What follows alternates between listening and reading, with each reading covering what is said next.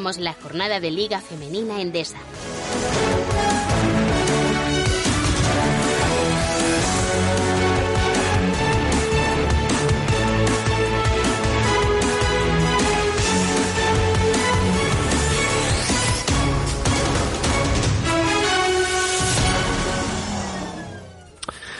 ¿Qué tal? Bienvenidos, bienvenidas, Liga Femenina Endesa. Vamos a hablar de la jornada 18, la que se disputó el pasado fin de semana. Mañana, con BF Rumore, mm, haremos una pequeña previa de lo que va a ser la jornada de este fin de semana, con horarios, televisiones, bajas, altas, lesionadas, todo lo que sabemos, que no es poco. Hoy vamos a hablar de lo que, de los, todos los partidos de la pasada jornada, incluido del partido del lío con prórroga incluida de la baja de Cervendakic, de muchas cosas, pero ya sabéis, triturado por partidos. Venga, vamos.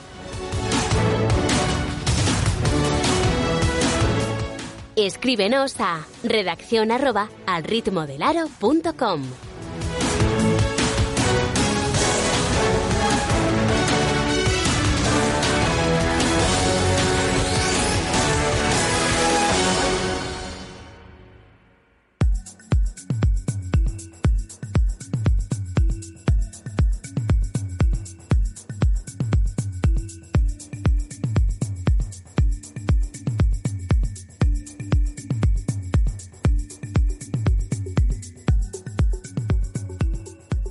18 horas, 27 minutos.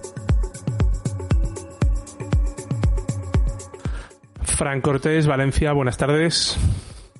Buenas tardes. Mm, bueno, ¿qué nos ha dejado aparte de, de, mm, de lo que se ve, de lo que las estadísticas cuentan esta, esta jornada? ¿Qué equipos nos deben preocupar más? Bueno, yo a mí vengo semanas diciendo que me preocupa en Sino, ¿no? Y más después de verlo en la Fonteta y de también poder hablar con su entrenador un rato, ¿no? Eh, bueno, el equipo da para lo que da y si no fichan lo van a pasar muy mal especialmente en los partidos fuera de casa, ¿no? En casa, pues más, más arropaditas, están compitiendo mejor, pero eh, si no tienes eh, ninguna gran anotadora es muy complicado. ¿Lidia Yomi no da un paso adelante? Mm, bueno, es que Lidia Yomi no es una anotadora. Al final, eh, Lidia Yomi en Canarias, pues teniendo al lado a Sika Kone, que es una jugadora que es mm, evidentemente más anotadora y más estrella, pues era más fácil. Pero aquí es que pues bueno, sí, Ginzo, Roundtree están bien, pero es que por fuera tampoco hay nadie que les, que les abra espacio, ¿no? Como, como sí que tenían una anotadora por fuera en Gran Canaria el año pasado, ¿no? O lo tienen este año con Olesinska, pero es que al final la jugadora más anotadora que pueden tener por fuera ahora mismo, pues igual es Salva Prieto, ¿no? Vamos a seguir el orden de la web de la federación. Comenzamos con ese Barça CBS 72 Innova TSN Leganés 60, mm, un 30-13 en el segundo cuarto que dejó el partido al descanso con un resultado escandaloso, pero el 5-19 del tercero no lo podemos considerar todavía maquillaje porque para mí los maquillajes son en el cuarto. Mm, ¿Cómo regala Leganés una primera parte así?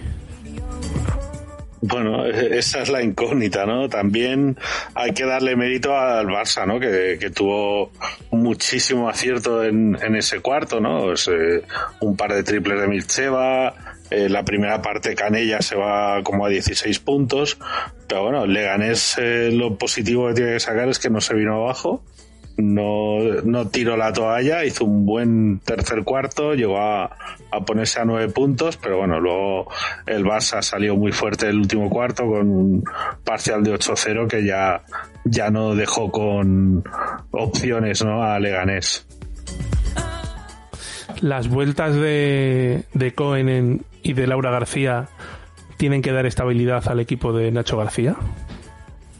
Yo creo que tienen que dar por lo menos algo más de gasolina, ¿no? Porque al final está jugando prácticamente con seis, siete jugadoras y, así es complicado, ¿no? Entonces, si eres capaz ya de añadir otras dos jugadoras eh, que se puedan ir a 20-25 minutos por partido, pues ya no tienes prácticamente a tu quinteto titular jugando 35 o en algunos casos, como en el de Marta Hermida, acercándose a los 40 minutos por partido. Acabo de descubrir que Hauser se llama Micaela Durán. Así que entiendo que somos primos muy lejanos, como la serie aquella que, echaban en Canal Plus. Nos vamos al IDK Euskotren en Movistar Estudiantes, 72-67 para las vascas y ya con Paula Estebas, que jugó 17 minutos, 10 puntos. Le viene mejor al juego de... Perdón, Estebas cuadra más y puede aportar más cosas en este IDK que lo que hacía en estudiantes? Pregunta chunga, ¿eh? Bueno, yo creo que es más necesaria en este IDK que lo eran estudiantes, ¿no? Porque al final en estudiantes sí que tenían más opciones a pesar ¿no? de, aquella baja de Greter que las que tiene este IDK, porque IDK sin Yurena Díaz eh, se ha quedado como única opción al base eh, con, eh, con Nicole Gil, con con Cardaño, que, que tampoco es una base base, eh, Estebas tampoco, pero bueno, al final no, no les quedan más opciones y, y, en, y, de casi que tiene una 5 grande que puede abrirle espacios al tiro a, a Estebas que no lo tenía ese Movistar Estudiantes. Claro, mucha responsabilidad para Cardaño Hillary, que no lo estaba haciendo mal, pero ahora es otro papel, ¿no? Porque no es lo mismo tener a Yurena de primera espada y tú ayudar y, dar minutillos que la haya jugar 23 minutos. Y por otro lado, em, Claudia Pop, mm, Claudia Mónica Quick, ahora, mm, tiene que ser importante, ¿no? Sí, pero bueno, también es lógico, ¿no? Que en un partido en el que María España está absolutamente desatada y, y lo mete todo, ¿no? Pues eh, es lógico que María España juegue mucho y una jugadora recién llegada, como es el caso de, de Mónica Pop, eh, juegue bastante menos, ¿no? Pues, al final, pues, bueno. ¿Te está gustando este episodio? Hazte fan desde el botón apoyar del podcast de Nivos. Elige tu aportación y podrás escuchar este y el resto de sus episodios extra. Además, ayudarás a su productor a seguir creando contenido con la misma pasión y dedicación.